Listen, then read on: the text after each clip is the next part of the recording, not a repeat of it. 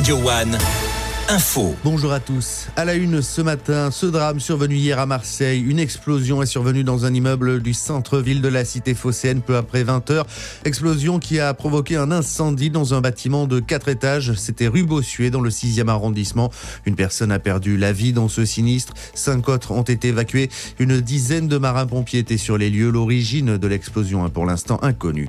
Il devrait repartir aujourd'hui direction Mumbai. L'avion cloué au sol depuis jeudi dernier dans la Marne la justice a autorisé ce dimanche l'avion qui transportait 303 passagers indiens des Émirats arabes unis vers le Nicaragua à redécoller. L'appareil avait été immobilisé à l'aéroport Paris-Vatry pour des soupçons de traite d'êtres humains. Il pourra décoller direction l'Inde ce matin.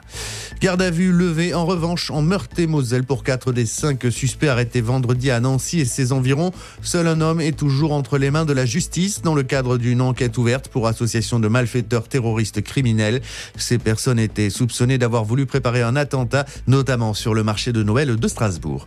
Dans le reste de l'actualité au Proche-Orient, le ministère de la Santé du Hamas a annoncé qu'au moins 60 personnes avaient été tuées hier dans une frappe israélienne. Celle-ci a touché des maisons dans un camp de réfugiés dans le centre de la bande de Gaza. Le ministère de la Santé du Hamas qui a affirmé hier que depuis le début du conflit, les opérations menées par l'armée de l'État hébreu ont causé plus de 20 420 morts. Et dans ce contexte, notre cœur ce soir est à Bethléem. Les mots du pape François hier soir à l'occasion de la messe de Noël.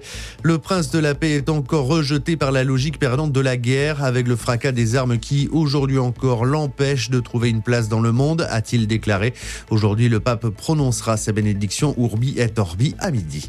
Et puis Jim Ratcliffe et Ineos, géants de l'industrie pétrochimique, ont racheté une part de Manchester United. L'annonce a été officialisée ce dimanche par le club de football britannique. Sous réserve de validation de la Première Ligue, la société devrait racheter 25% des parts du club anglais.